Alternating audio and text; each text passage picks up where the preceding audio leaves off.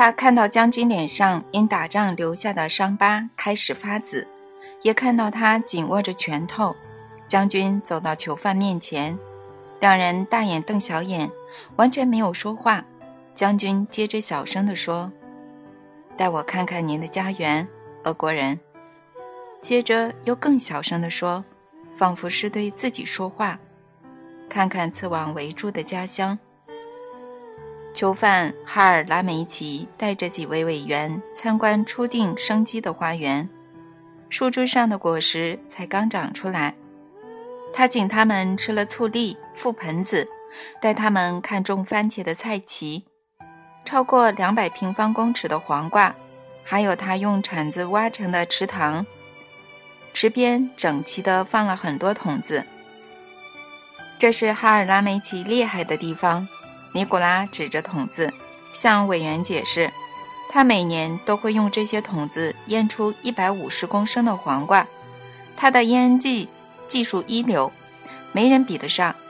他还发明了独一无二的保存法：先在桶子里装满黄瓜和盐水，密封后把桶子放进池塘，在水中一直放到春天。等到莫斯科的餐厅老板来买的时候，他在结冰的水面凿洞，然后把水桶拖到检查哨站。我们一桶卖五百块卢比，两百五十块给哈尔拉梅奇。剩下的给监狱。每个家园能为监狱带来多少收入呢？一位委员问。一年平均约十万，尼古拉回答。但协议规定一半要给耕种的囚犯。十万？委员吃了一惊。你们共有一百八十公顷的土地，代表你们每年可以净赚九千万。对，每个囚犯一年可以赚到五万。对。就是这样，国内关在监狱的公民有超过一百万人。如果让他们所有人加入这个制度，可以为国家带来多少收入啊？而且这样看起来还能大幅降低囚犯的人数。加入这个制度，所有人？另一名委员打岔。但这有个问题，这个特区总有一天会关闭的。我们来这里要做什么？不就是要搞清楚怎么回事吗？结果我们发现一些不寻常的地方。这里的囚犯过得比外面的自由人好。不管怎么说，这些人终究是罪犯。他们出狱后，尼古拉，您打算怎么办呢？典狱长毫不犹豫地回答：“如果可以的话，我会让每个出狱的囚犯留下来照顾自己的地。我会把刺网拆掉，运到别的地方。”设置新的特区。委员回到法务部报告时表示，监狱的做法并未违反收容规定。但不是有人说囚犯过得比很多自由的公民好吗？部长问。那就表示要改善自由公民的生活。委员长说，要把土地给人民，不是光说不练，要实际做到。但这不是在我们的职责范围。部长回绝，说点实际的吧。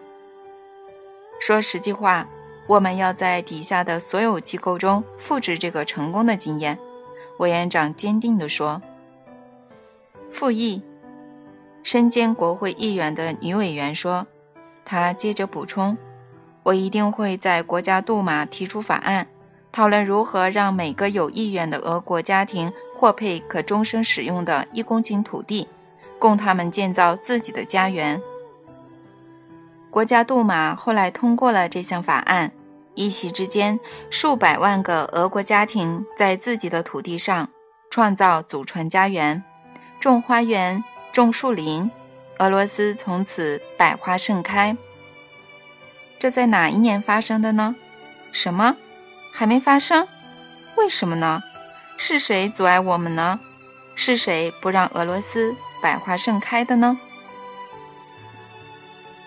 第二十七章：民选国会议员制定的法律。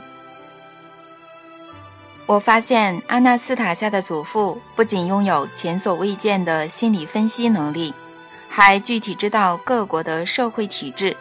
但他对各国制度的了解会有多具体呢？毕竟他都住在泰加林里，没有广播电话和电视，他要从何得知外界的消息？好比说国内的政府机关呢，没有管道啊。这也表示他根本没有具体的资讯。虽然如此，我还是问他：“您知道我们俄国有个机关叫国家杜马吗？”“知道。”他回答。“您也知道里面有谁？这个机关怎么运作吗？”“知道。”“每位国会议员您都知道？”“每位都知道。”“他们制定的法律您也都知道？”不只是他们制定的法律，就连他们未来要定的，我也能够提早知道。不过，你为什么又一脸惊讶了，弗拉迪米尔？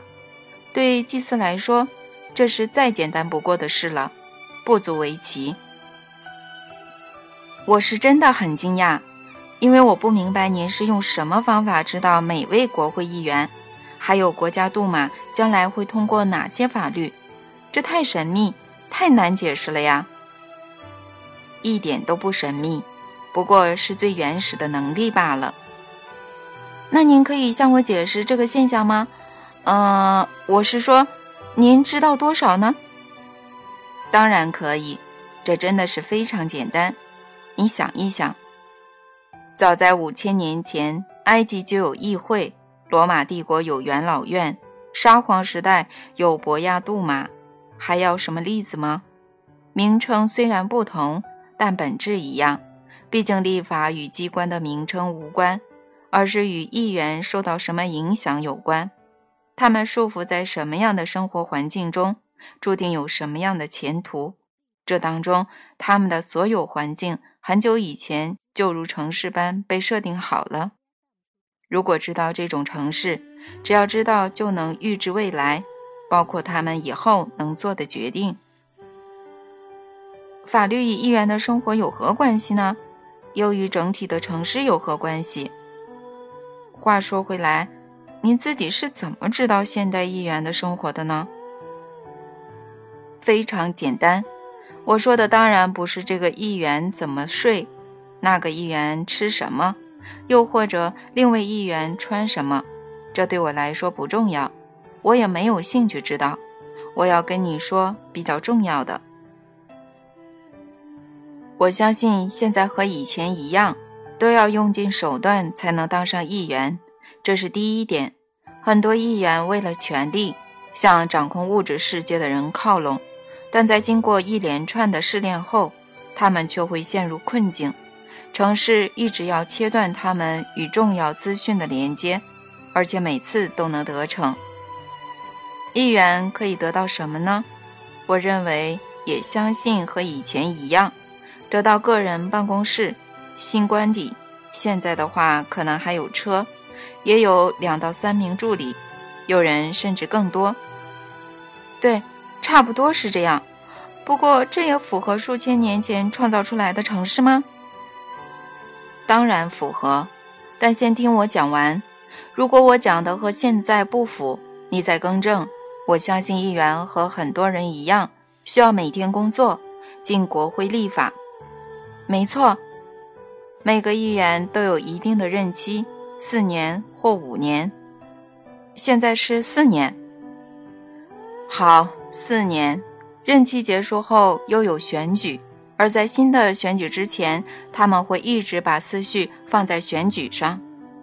是的，正是这样。等等。你是怎么知道的呢？毕竟我刚说我知道他们未来会通过什么法律时，你还很惊讶，而你现在说的好像你知道议员对未来有什么想法，难道你也变先知了，还是专业的预言家呢？都不是，再笨的人都知道选举要到的时候，每个想连任的人都会一直想着选举，想着要怎么采取行动。不要急，注意你刚说的，想着选举。嗯，但议员应该要想新的法律吧？是啊，他们同时也会想新的法律。什么时候想呢？在一天当中的哪个时刻呢？简单说好了，相信我，城市不会让他们有时间思考的。数个世纪以来，你自己也知道，人民选出议员后，都期待他们制定聪明的法律。但大家不知道的是，早先创造出来的城市根本不会让议员思考。你以后有时间好好思考这点吧。我后来反复的思考，才发现我们习以为常的选举法规和议员职责挺荒谬的。我们试着分析现有的制度，假设有个相对聪明的人，比其他人聪明一点，他想当国会议员，想要制定聪明的法律，改善人民的生活。经历竞选的重重难关后，他发现自己多少必须依赖资金。但这绝非代表世界上的有钱人会为了未来的利益而赞助每位候选人。我们清楚地看到有钱是怎么能使鬼推磨，平面媒体和电视新闻都在报道所谓的肮脏手段，但我们都像旁观者目睹一切。参选的人不是旁观者，而是受到抹黑的目标。就算你没有亲身经历。也一定可以想象，如果有钱，什么攻击对手的武器都用得上。候选人自然会有防御机制，不计代价地避免敌人偷袭背后，而这个背后就是庞大的资金。也就是说，候选人必须把自己和财源紧紧地绑在一起，这样一来，可能变成现代人所说的“寡头政治”。也可能出现投靠政党的现象，但不管依附哪个政党，最后都必须为此付出代价。不是说要制定聪明的法律吗？是啊，没错。但现在没有相应的条件可以做到这一点。议员虽然享有诸多好处，甚至免于各种法律责任，但问题还是一样。如果你把议员得到的好处放在天平的一边，把工作的压力、算计和负荷放在另一边，哪一边会比较重呢？还有一个吊诡的情况，历史上从来没有人可以时时刻刻、一次都不例外地做出聪明的决定，就算聪明绝顶的智者也一样。大家都知道，再优秀的统治者或将帅都会出错。议员的工作安排需要每天进议会，而且一天开好几个小时的会，每次开会都要处理几个法案，而且涉及的社会层面不尽相同。历史告诉我们，无论是理论上或实务上，在这种工作安排下是不可能定出聪明的法律的。不可能的原因在于没有足够的时间思考。然而，议员这种荒谬的工作安排却是世界上大多数国家的常态。是谁安排的呢？很多人可能会觉得本来就该这样，但绝非如此。这是经过精心设计且有目的的，而且不知为何，从来没有人认真讨论过这一点。如果你想要，可以试着证明这对人有毁灭性影响。可以利用心理分析，以科学的方法研究，这当然有必要，但不是最重要的。重要的是有没有替代方案。但是没有人想到替代方案。的确，如果几乎所有国家都将这种现象视为常态，怎么会有人想要替代方案呢？但既然阿纳斯塔夏的祖父开口提到这个问题，如果他熟知数千年来和现代国会类似的运作制度，他也许可以提出替代方案。于是我问他：“您可以提出您认为理想的选举办法吗？往后要怎么安排立法者的工作呢？”他给我这样的回答：“如果议员的工作和生活环境没有改变，谈什么选举都没有意义。”那您认为他们应该有什么样的工作和生活环境呢？首先，应该让议员至少脱离人工的讯息场域一阵子，使用可以支持大脑完整运作的食物，必须创造赢得社会敬重的意向。每位议员都要有这样的意向。创造意象是什么意思呢？从你刚对议员的描述判断，他们的外在特征说明了民众对政府官员普遍有负面的印象，特别是国会议员。是啊，普遍来说都是负面的印象，这样很不好。大众对议员产生负面的思想形式，其实是让他们变成负面人物的原因。印象是众人集结起来最强的思想能量。如果人民的生活没有改善，怎么可能对议员有正面的看法呢？你看，我们在绕圈子了。你们每次选出看似最好的人选，但选后没多久又说他们是最差的。我们要怎么脱离这个恶性循环呢？过去五千年来，没有任何方法比阿纳斯塔夏的提议更好，而且在可预见的未来也不会有。您说的是什么提议？土地。但他说的是每个有意愿的家庭配的一块至少一公顷的土地，可以永久使用并建造祖传家园。他并没有提到议员。他说的是每个有意愿的家庭。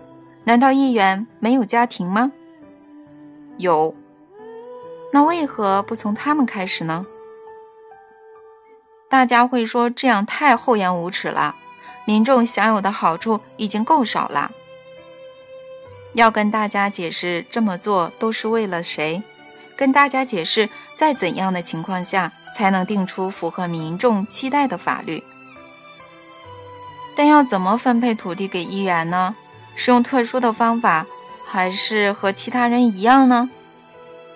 和其他人一样，但有点不同。每个议员至少必须拿到一百五十公顷的土地，依照阿纳斯塔夏的原则，建立全新形态的聚落。如果议员的家庭不大，而且不会再多人的话，可以从一百五十公顷中拿走其中的一公顷，并可终身使用。如果议员的孩子另组家庭，而且也想建造自己的家园，那也要分配给每个孩子家庭各一公顷。如此一来，议员可能拥有一公顷的地，也可能拥有三或五公顷的地，实际依他们的家庭大小而定。那剩下的土地呢？您刚说有一百五十公顷，百分之三十的土地，他可以随心所欲地分给别人，但剩下的必须分给。各个社会阶层的人，包括军人、学者、艺术家和企业家，每个聚落都要有一两公顷分给孤儿院的小孩或难民，但同一个聚落不能分配土地给第二个议员。所以呢，每个议员都有祖传家园，法律就会马上变好吗？当然会变好。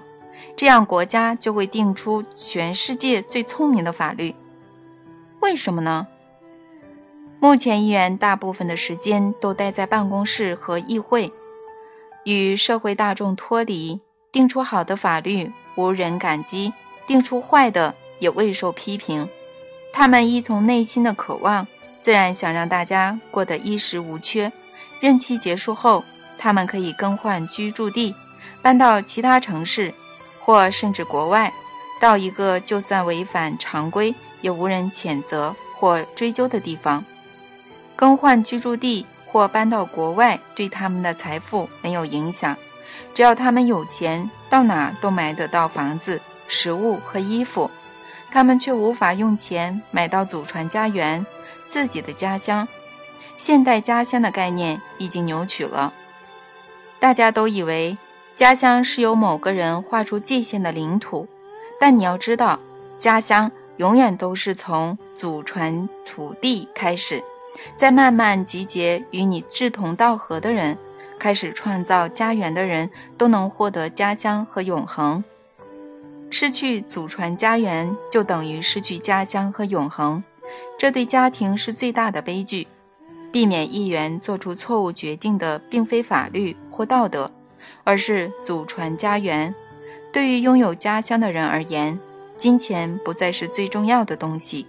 只有在祖传家园里，人才能获得必须的营养，包括让大脑运作的营养。毕竟，这对需要大量思考的人非常重要。议员每周进国会不应超过三天，剩下的时间应该待在祖传家园，在那里好好的思考，为立法奠定良好的进展基础。议员的妻子不应从事与丈夫无关的工作。祖传家园能让议员至少暂时隔绝人工世界的讯息、人工讯息的影响。这样有助于思考过程。伟大的哲学家都是在独处时想出伟大的道理，而不是在众人面前。如果有议员不愿拿土地建造祖传家园呢？所以我们才要选出人民的代表。如果有议员不愿建造祖传家园，人民就不应该在下次选举时选他，即使他在当选的国家中是公民。但他其实算是外国人，因为他不需要这个家乡。不管他的评价有多高，他的行为都不会对人民带来好处。但万一他们知道人民会支持拥有祖传家园的候选人，说不定会有人拿了土地建造有如皇宫的豪宅，嗯，盖网球场，砌石砖墙，不依照阿纳斯塔夏所说的那样种树林。种花园，种有生命的围篱，那该怎么办呢？他们会露出本性，人们就能对此做出正确的选择。你知道为什么每个俄罗斯人都会取父名吗？因为古罗斯人在自我介绍时都会说：“我是尼基塔家园的伊凡。”提到建造祖传家园的父亲或祖父，这表示拥有家园是很令人骄傲的。只有提及家园，一个人可以尽可能的充分介绍自己、自己的个性和能力。如果无法自豪地提到自己的家园，就会被人视为举目无亲的人。随着阿纳斯塔夏的祖父谈论祖传家园，我脑海泛起了令人愉悦的国家未来景象，也越来越清楚。你们自己想象一下，想象一下。国会三百六十位议员，每人得到一百五十公顷的土地，建立三百六十座全新形态的美丽聚落。每个议员不再信口雌黄，而以实际行动证明自己的能力。俄罗斯将会见证三百六十座绿洲的诞生。在这些绿洲中，俄罗斯人开始过着人类该有的生活。当这些议员再去立法时，自然就不会有任何伤害生态的法律通过。他们会立法，让每位公民有权取得属于自己的家乡一角。他们会捍卫这样的权利，因为他们也将拥有自己的家乡。冥想雪松七生命的能量第二十八章，致俄罗斯的冥想雪松系列的读者，亲爱的读者，由衷感谢你们的理解与道德支持。谢谢所有在网络信息和季刊文章中公开发表意见的人，更谢谢大家透过媒体热烈的讨论俄罗斯的冥想雪松系列中所阐述的理念。谢谢俄罗斯的众多学者，特别是鲍里斯·米宁，谢谢您大方地走上莫斯科州音乐厅的舞台，针对安娜斯塔夏的理念分享您宝贵的见解。另也感谢一位优秀的演员，同时也是俄罗斯荣誉艺术家亚历山大·米哈洛夫。谢谢您前来参加大会。谢谢经济学博士维克多·梅吉可夫，您研究了书中阐述的理念，为此撰写并出版了数篇论文。谢谢教育科学院的安纳托利·叶廖缅科院士，您写了几首。优美的诗，献给女神。无视年纪、健康或怠惰，我来到你的面前跪下，只因我在你身上看见生命的礼赞。你，美丽的女神，你瞬间消散所有幻想，摆脱黑暗势力的侵扰，阅读您刻画的未来。助我抛开所有悲伤。我在您身上看见人，或许下一个世纪末，我的子孙在女神间必会成为您的化身。我只在心中静静抗议，抗议您说我存在，谈论、思考您不是罪，所有人听见又何妨？为此，我从内心发送光芒，献上我带有生命的梦想。回音来到梦里或现实中，在泰加林望见您的影子。献给俄罗斯的长者，俄罗斯德高望重的长者，对孤苦的我们没话说吗？你们有深蓝的漂亮双眼，将持续在世界上空发光，持续以众人之力唤醒。昏沉的部落，倘若无表达方式，将分割块块雪松，犹如天赐的食物，偷偷赠予走向永恒的人。以这神秘的食物号召我们走向未来，我们不再跪下双膝，我们顿时挺直腰杆，所有的烦恼与怠惰，莫到明天，现在就抛诸脑后。一起聆听数个世纪的声音，他在上空直接对我们耳语。你们是大自然唯一的女儿，死亡和葬礼不是生命终结，断痕残壁不是，泥泞绝路不是，唯有接受生命的教导，与自然的连接才不断。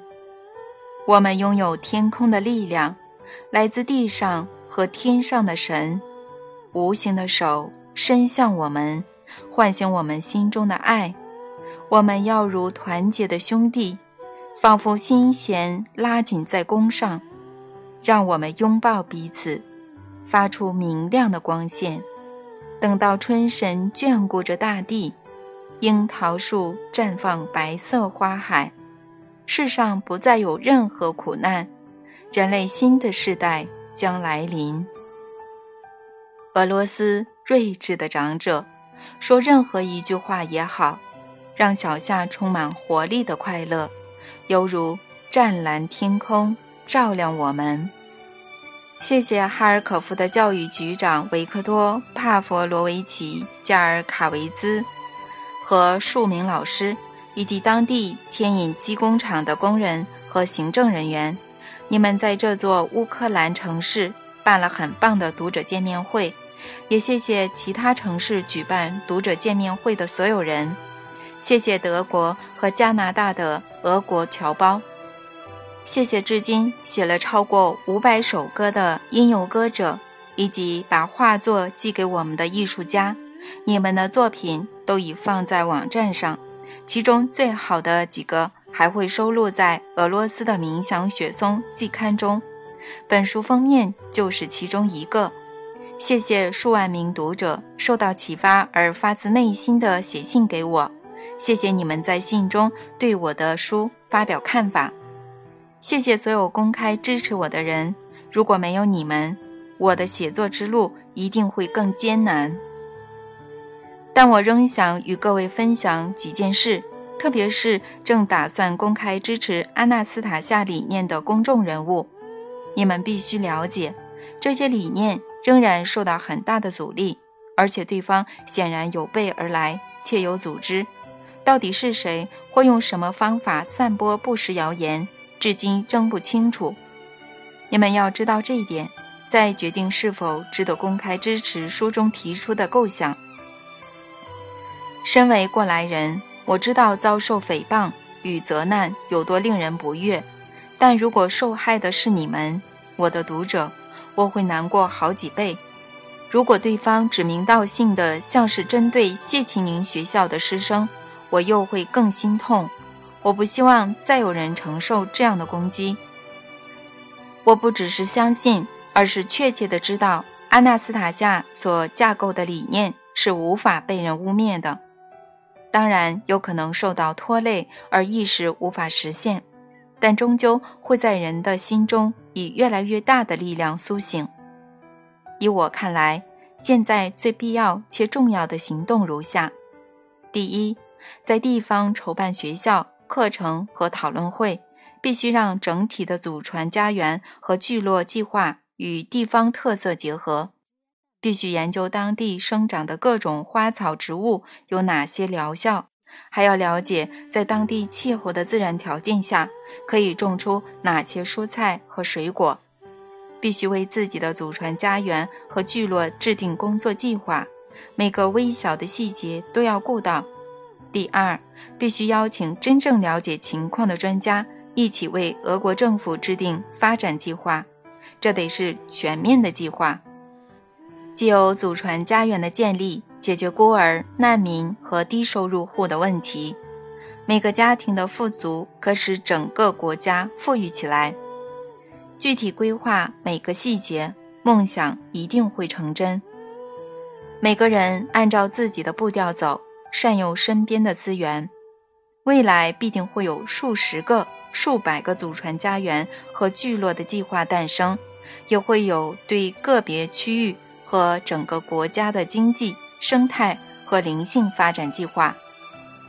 你们都知道，当我第一次见到阿纳斯塔夏时，她站在西伯利亚的鄂毕河畔，穿着旧长裙和棉袄，绑着头巾且穿着胶鞋。